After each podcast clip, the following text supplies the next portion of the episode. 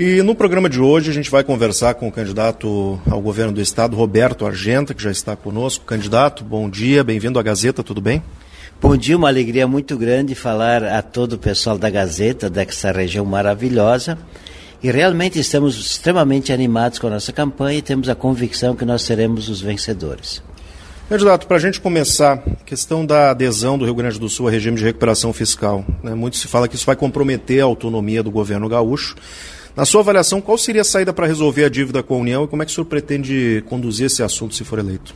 Olha, primeiramente nós temos que conversar com o presidente da República, com o Congresso Nacional, senadores, deputados, para, no primeiro momento, nós eh, procurarmos demonstrar ao governo federal que não cabe nós pagarmos juros sobre juro. Nós temos nós não queremos queremos pagar o que é devido, mas juro sobre juro não podemos pagar. Ver quanto já foi pago, enfim, chegar numa conta melhor para o Estado do Rio Grande do Sul, para que o Rio Grande do Sul possa continuar investindo, porque o Rio Grande do Sul é um estado maravilhoso, pessoas que querem trabalhar, nós temos que dar oportunidade de pujança para esse estado. Somos riquíssimos, porém temos um momento de dificuldade mas vamos superar com conversa, com entendimento e com muita com muito investimento na nossa produção e na geração de empregos.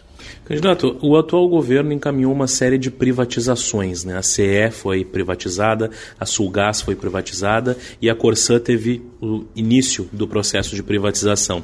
O senhor, enquanto governador, daria sequência a esse processo, a esse processo e teria mais alguma estrutura do Estado que o senhor encaminharia para a privatização? Olha, na verdade, a questão da Corsã nós temos que analisar com profundidade como é que vai estar em janeiro, porque a água é fundamental, o esgoto também é fundamental para a qualidade de vida das pessoas e temos que olhar com muito carinho. Que eu, além, ah, digamos assim, vamos ver como é que vai estar em janeiro, mas nós podemos fazer algumas alguns alguns municípios próximos que utilizam muitas vezes o mesmo manancial de água podem criar o, o, uma uma um convênio entre eles para facilitar o abastecimento da água é, é que é muito, diver, é muito diversificada a questão da corção em todo o estado do Rio Grande do Sul. Temos que analisar as possibilidades que existem, mas temos que garantir que o povo gaúcho vai ter água e vai ter esgoto também, porque isso é saúde pública, isso é bem-estar para as pessoas.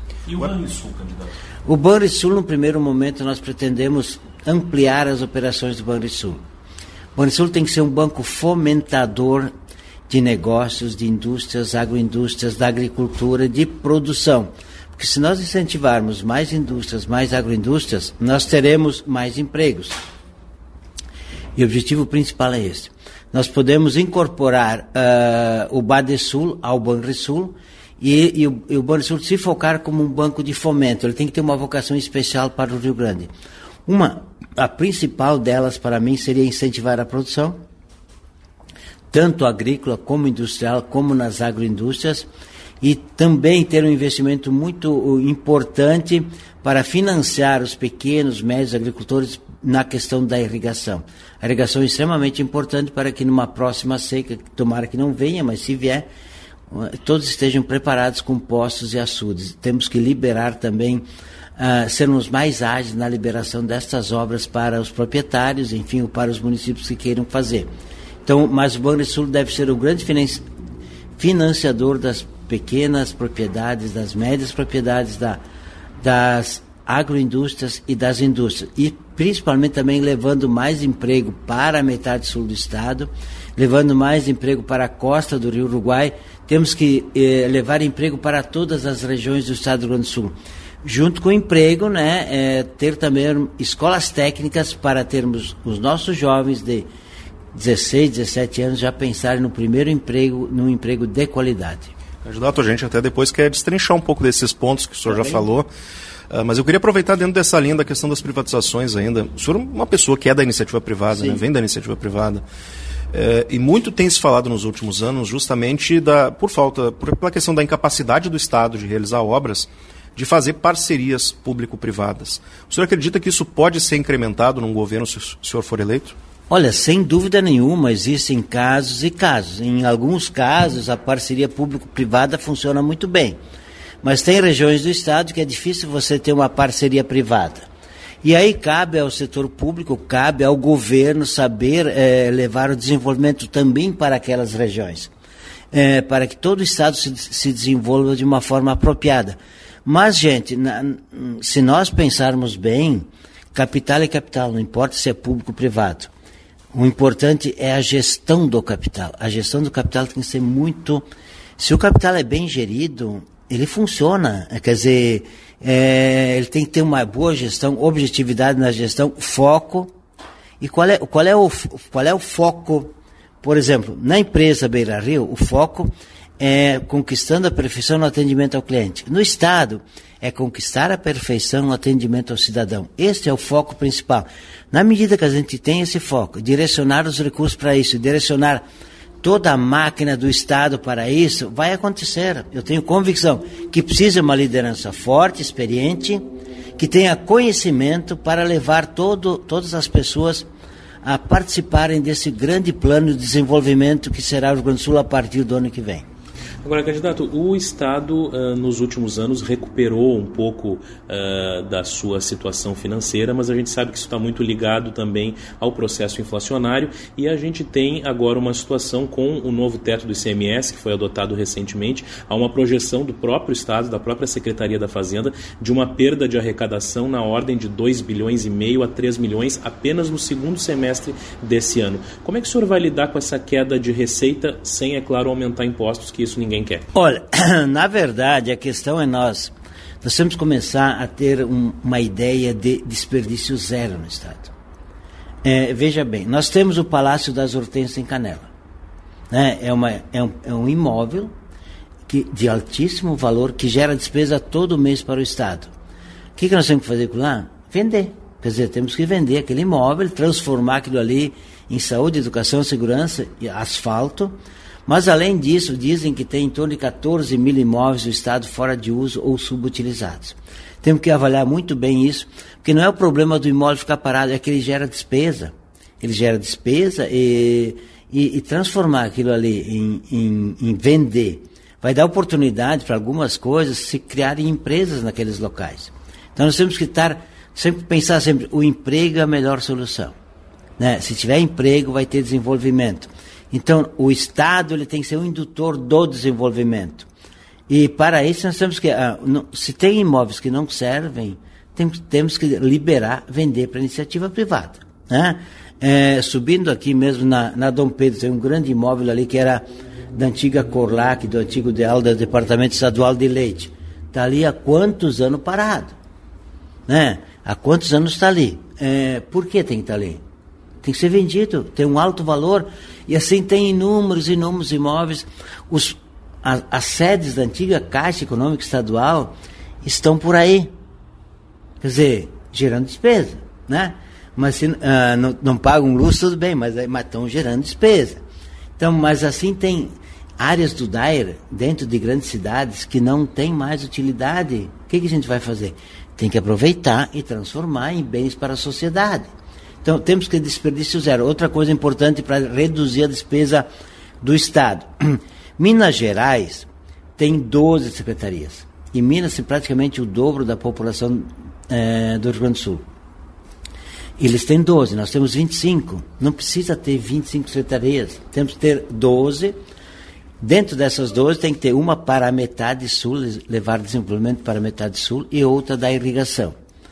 É, porque imagina o governador se reunindo quinzenalmente ou mensalmente com os secretários. Se você tem é, 12 secretários, você pode fazer uma reunião de uma hora, uma hora e meia, e cada um apresentar as suas contas do mês, né? apresentar suas obras que estão em andamento, suas ações e o que vai fazer no próximo mês. Se é muita gente, não, não, não consegue ter uma reunião produtiva, você tem que ter reunião objetiva e produtiva é, com os secretários. E não pode ser um dia todo, eles têm que estar liberados para execução. Então, nisso aí nós vamos reduzir entre, entre secretarias e cargos em torno de 30% a 40% do custo da máquina do Estado. Quem não tem cidade. Eu tenho uma passagem de sete meses na Proceres, Companhia de Processamento do Estado, e eu percebi lá que os servidores da Proceres eram muito bons. O que atrapalhava muitas vezes eram os diretores políticos que tinham lá. Então, a gente tem que ter muito cuidado, Porque ah, muitas vezes o servidor público é muito bom, mas agora, se encosta um diretor dele que não entende nada da área, atrapalha. Sempre tem essa visão de funcionalidade. Aquele servidor que está lá há 20, 30 anos, tem conhecimento, muitas vezes ele vai ser um melhor supervisor, um melhor chefe do que um político que a gente coloca lá. Então, dentro desta, deste, dessa racionalização da máquina pública, nós acreditamos que vamos, vamos economizar entre 20% e 30% do custo burocrático e colocar isso a serviço da população. Então, é, é, o que nós podemos fazer. Tem duas coisas que a gente tem que fazer numa empresa. É cortar custo, porque custo é que nem unha, tem que cortar toda semana. Né? E aumentar a receita. O que é aumentar a receita? Estimular novos empreendimentos, novos negócios. Novas empresas, pequenas, médias ou grandes, e aí você aumenta a receita. Tem que, de um lado, cortar a despesa, de outro lado, aumentar a nossa receita. E como é que entra nisso a política de desonerações fiscais? O senhor é a favor? Olha, veja bem, se nós Há 25 anos atrás eu estive lá no Ceará para levar uma fábrica para lá, não fui, todas as minhas fábricas estão aqui. O que, que eles diziam? Lá em Sobral, a arrecadação é mínima. Não tem nada, não tem emprego. Se colocar uma fábrica lá de mil pessoas, o mercado vai vender, posto de gasolina vai vender, começa a ter arrecadação. Então, se nós abrir 15 anos de isenção de nada, nós não estamos abrindo nada. Então, o incentivo fiscal bem feito, ele começa a aumentar a arrecadação, não vai reduzir a arrecadação. Por exemplo, nós temos a metade sul. Temos muitas áreas ali que estão abandonadas, que não geram nada. Né? Temos o carvão que pode ser vendido, pode ser explorado. Tem mármore em Caçapava do Sul que tem que ser liberado pela FEPAM. Quer dizer, tem, tem uma série de entraves burocráticos que pode transformar em negócio. Transformando em negócio vai ter arrecadação. Quer dizer, é um dinamismo muito forte que tem que ter nas questões do Estado para liberar a sociedade, para gerar empregos e aí, consequentemente, quanto mais emprego tiver, melhor a arrecadação. Se forem pesquisar, município de Mato Leitão tem emprego total. É, Santa Clara do Sul tem emprego. Teutônia tem emprego. Eles têm arrecadação. Onde tem emprego, tem arrecadação. Então nós temos que pensar, temos que levar negócios para ter emprego e, consequentemente, vai ter arrecadação. Quer dizer, nós temos que ter uma visão um pouco melhor como o que, que é o Ceará hoje. Né? O que, que era 30 anos atrás, o que, que é hoje. O que, que é Santa Catarina hoje e o que, que era há 30 anos atrás. Santa Catarina está dando banho em nós, gente. Eu estive lá em Alegrete fazendo uma palestra Como Empreender com Sucesso. Em Alegrete, há 10 anos atrás, a população era 76 mil habitantes. Hoje é 72 mil habitantes. Eu perguntei para onde foram esses jovens? Para Santa Catarina. Porque lá tem emprego melhor do que aqui. Então nós temos que olhar, ter humildade de olhar onde é que nós estamos errando, onde é que nós estamos perdendo espaço no mercado de empregos e de tudo, de inovação, para nós olharmos o que o Rio Grande do Sul está perdendo e por que estamos perdendo e retomar. Faz um mês que a Tramontina anunciou investimento em Pernambuco, é, em Pernambuco e não aqui. Gente, nós temos que ver por que aconteceu isso. Nós não podemos ficar de braços cruzados, não, e a guerra fiscal, é isso, mas estamos perdendo emprego, estamos perdendo arrecadação. Tem que ter muito mais agilidade nisto, muito mais foco no bem do povo gaúcho. E para o povo gaúcho estar bem, tem que ter emprego. Em relação a, embora os poderes eles sejam independentes, né, mas o próprio contribuinte ele sabe que o dinheiro que abastece todo mundo vem do bolso do contribuinte. Uh, o Estado enfrenta muitas dificuldades orçamentárias, isso Sim. é histórico, e a gente vê outros poderes criando gastos criando vantagens, criando benefícios. Mesmo com essa, essa uh, responsabilidade de cada um dos poderes, né, pelo seu orçamento em si. Mas como é que o senhor pretende lidar com essa questão? Olha, na verdade, nós temos que conscientizar o poder legislativo, o poder judiciário, que o Rio Grande do Sul precisa tomar um novo rumo. E a participação deles é muito importante, nós temos que conscientizar toda a sociedade disso. Quer dizer, não adianta eu estar bem aqui, meus vizinhos estão tá mal. Quer dizer, é uma questão de consciência, é uma questão de amor à própria terra e de amor aos nossos semelhantes. Temos que mudar essa lógica, ah, se eu estou bem, Tô bem. Não, não, todo mundo tem que estar tá bem. Todo mundo tem que ir bem. Se todo mundo vai bem, a vida é muito mais legal para todo mundo. Quer dizer, como é que alguém pode tá, tá, estar muito bem numa ilha isolada e os outros como é que estão? Tem que ter um amor ao próximo muito maior. Nós vamos conversar com todos os poderes, dizer assim, olha gente, é uma retomada do Rio Grande. Nós estamos perdendo para Santa Catarina, para o Paraná, não dá, nós temos que ter mais orgulho de ser gaúcho, mas nesse orgulho de ser gaúcho é retomar nossa força, nossa atividade. Isso é determinante, gente. A gente não pode abrir mão disso aí. Eu tenho certeza que vai dar, vai dar sim. Imagina o seguinte: é, no dia 2 de janeiro, ou antes, né? Antes, antes lá, sei lá, outubro, ganhei eleição. Eu vou dizer o seguinte: olha pessoal, CPMs, indústria, comércio, cooperativas, bancos. Tem, aquelas, tem aquela escola estadual lá que está precisando de uma reforma.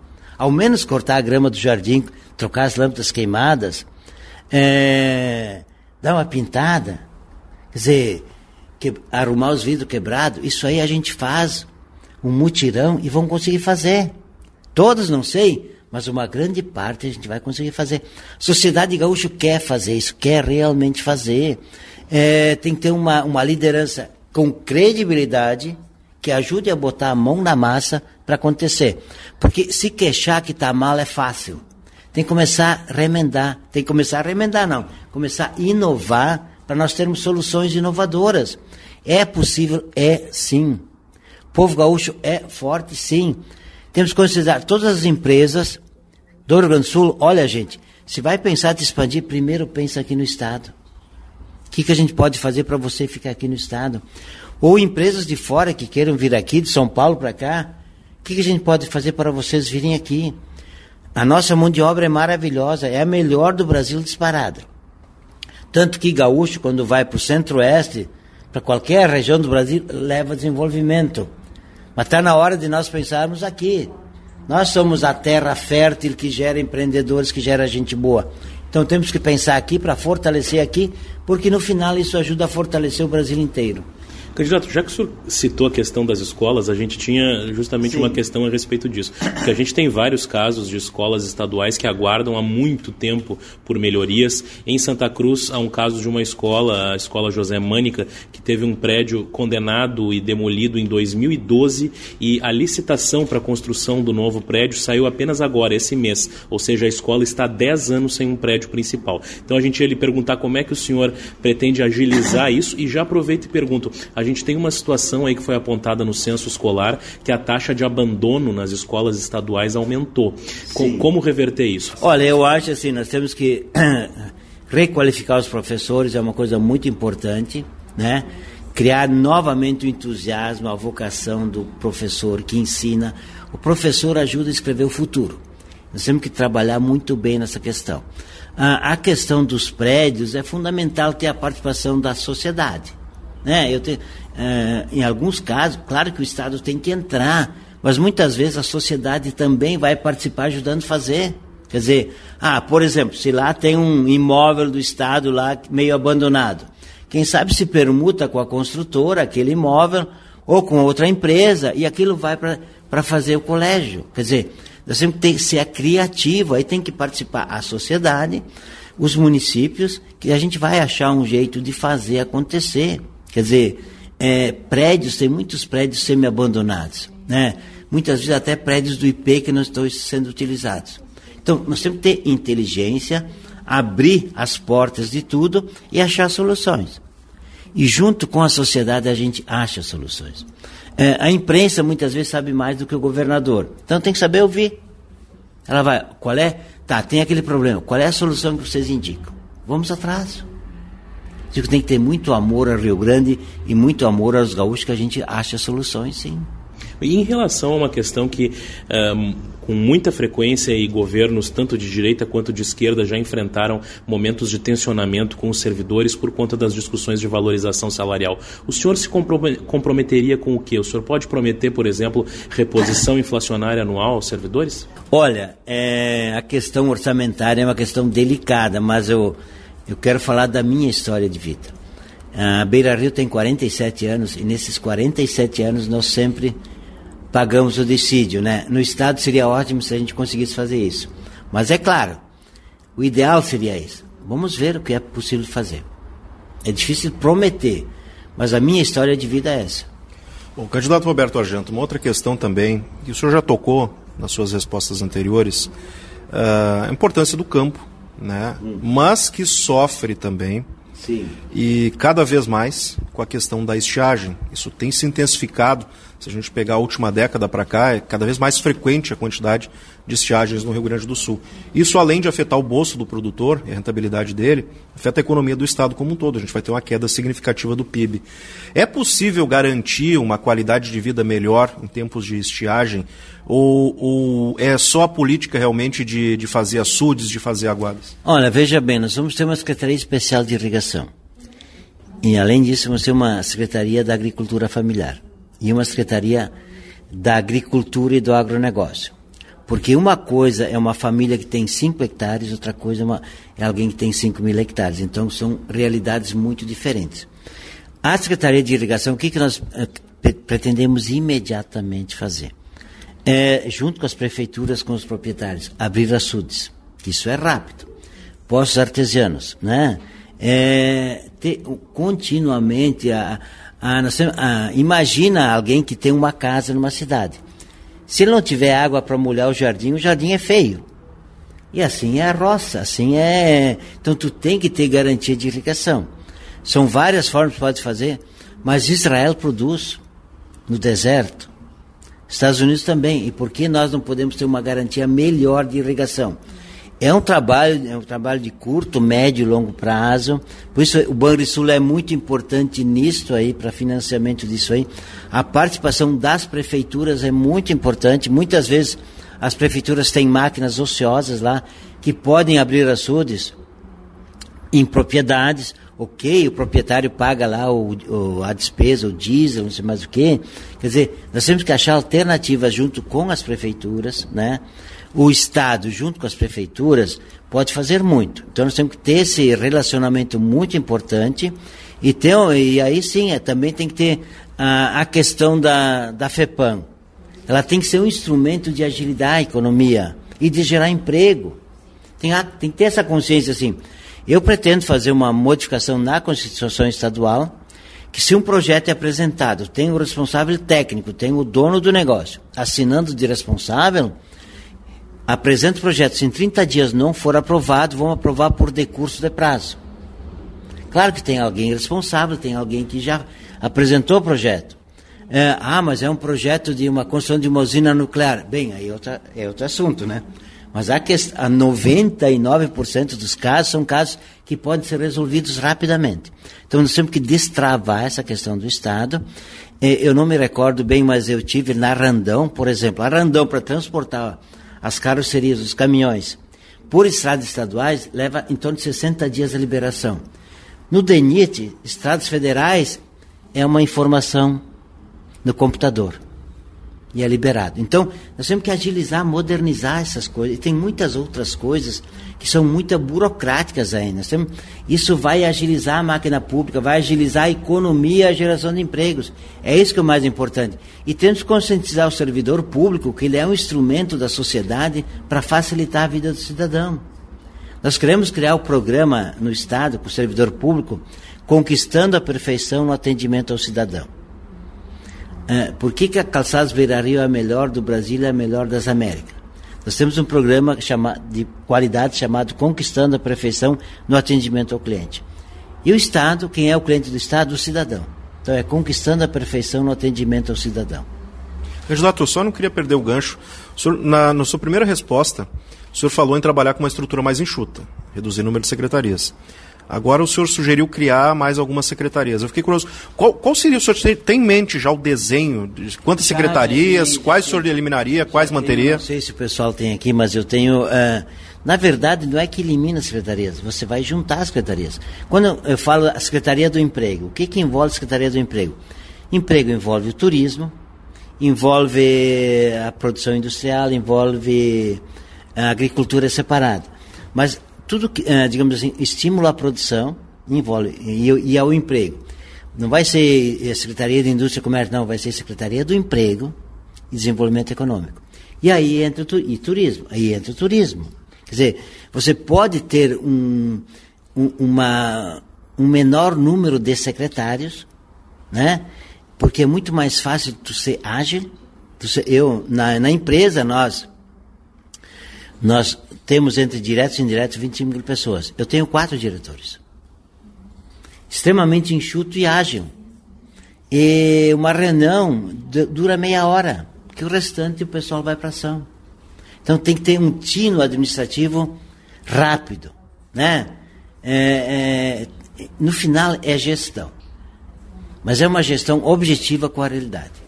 Candidato, vamos falar um pouco de saúde pública. Nós temos aí algumas situações bastante preocupantes. Por exemplo, atualmente há uma fila de espera por procedimentos. Em áreas como traumatologia, por exemplo, uma fila bastante grande. É, como é que o senhor pretende agir para resolver esse passivo? Olha, na verdade, tem muitas cirurgias eletivas que estão trancadas, digamos assim. É, nós temos, vamos trabalhar com os hospitais regionais, procurar ser ágeis, né? Trabalhar também com o governo federal, porque muita coisa depende de verbas federais. É, a primeira coisa que tem que fazer é ter um excelente relacionamento com o próximo presidente. Né? Eu acho que isso foi um erro do atual governo não se relacionar bem com o presidente. Passou a eleição, eu sou presidente, eu sou governador, ele é presidente, acabou. Não tem partido. Meu partido é o Rio Grande e o partido dele é o Brasil, acabou.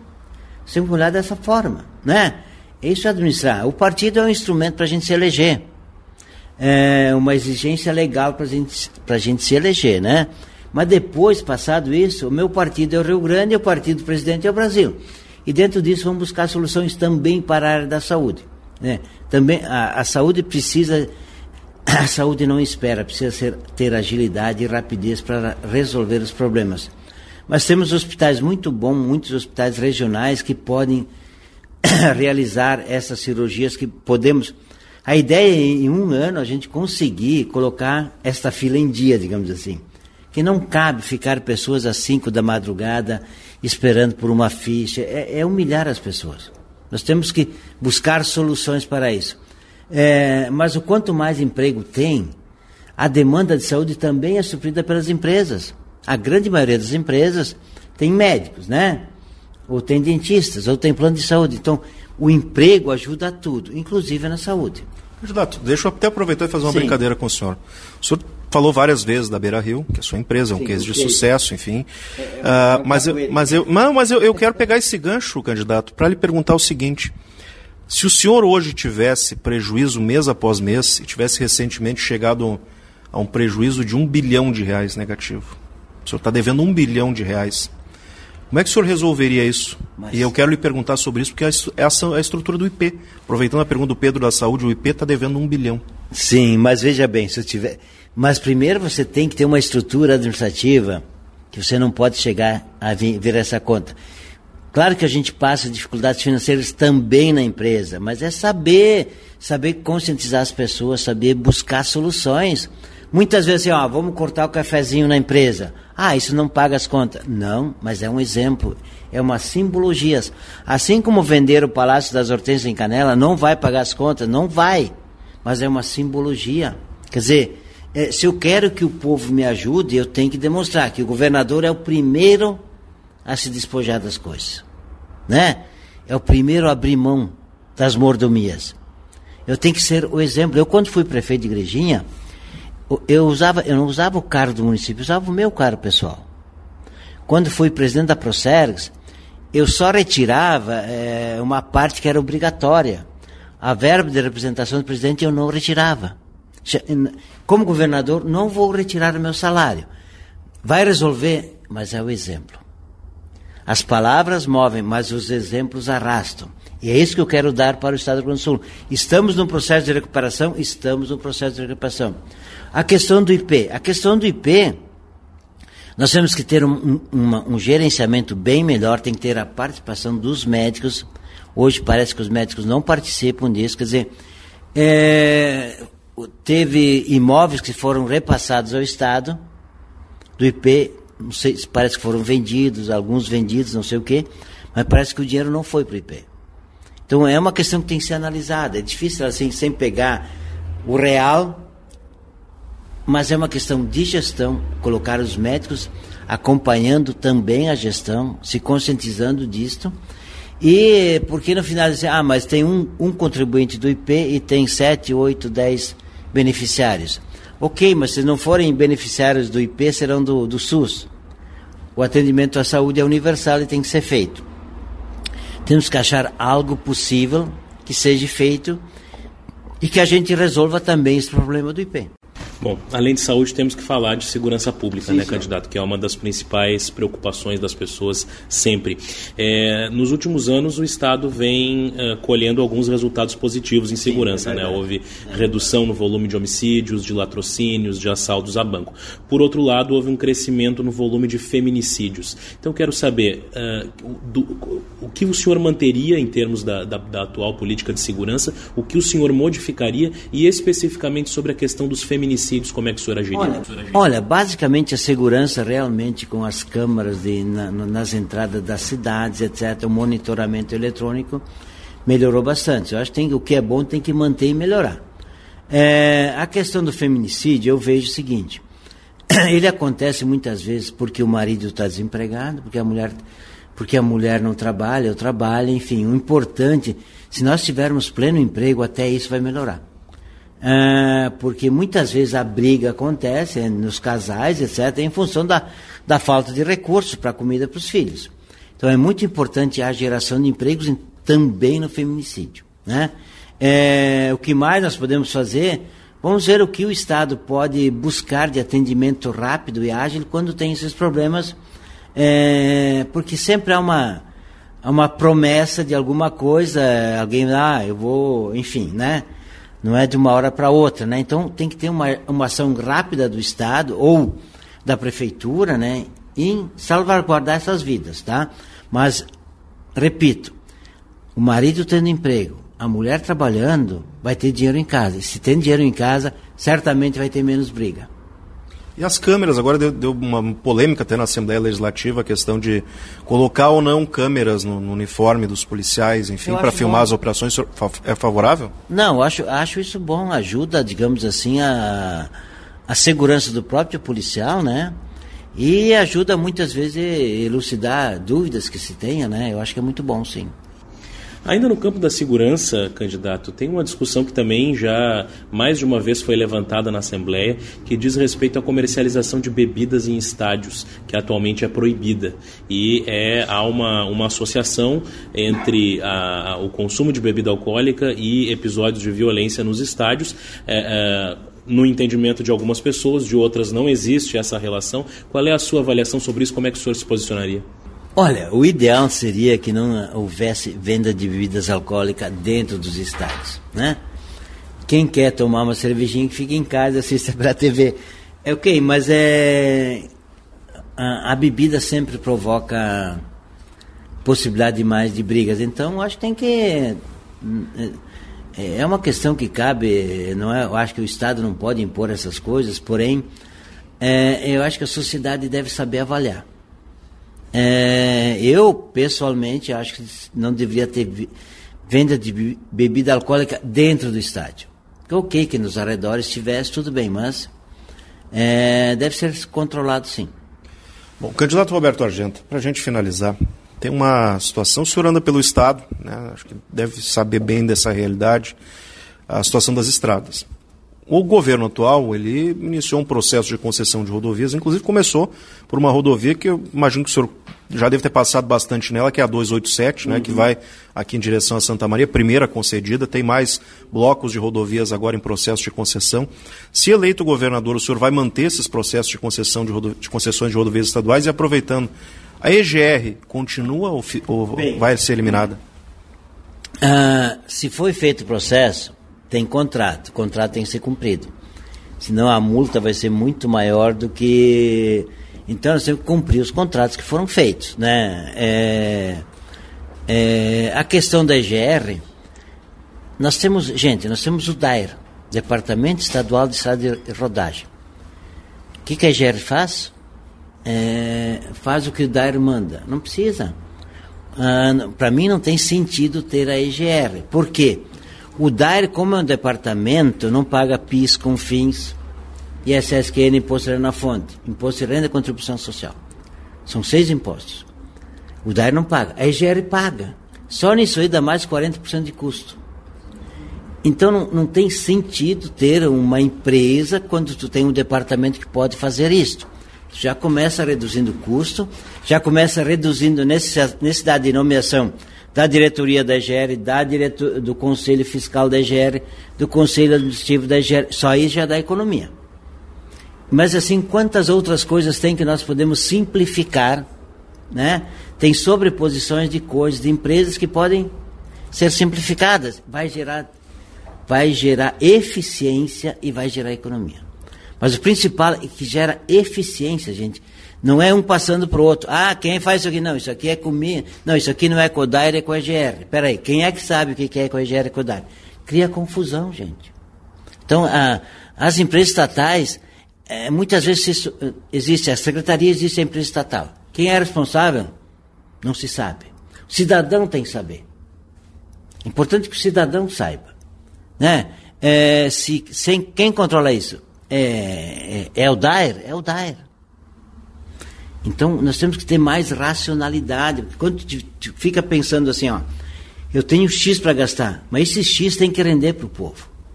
Tem que ser útil à população. É uma questão de inteligência, é uma questão de.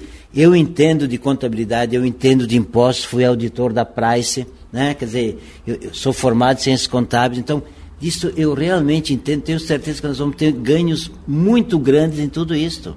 Né? Por exemplo, a própria Procerto que eu fui presidente. Tu pode ter, Procerto é uma empresa que paga todos esses impostos. Paga PIS, CONFINS, ISSQN, Imposto na Fonte, Imposto de Renda e Contribuição Social. Se é o Departamento de Informática do Estado, não paga esses impostos. Já reduz 40% do custo. E o que, que a gente faz com os profissionais da, da, da? Ok, vamos ter que achar um jeito, tem assembleia, podemos fazer uma lei que eles serão do Departamento é, é, de Informática do Estado. Nós temos que ter jeito, temos que ter ginga para resolver tudo isso dentro da lei. Dentro da lei. E os deputados fazem a lei, a gente, uh, o judiciário confere, está tudo certo, tem o Tribunal de Contas. Então nós temos que ter agilidade e pensar no que é melhor para a sociedade gaúcha.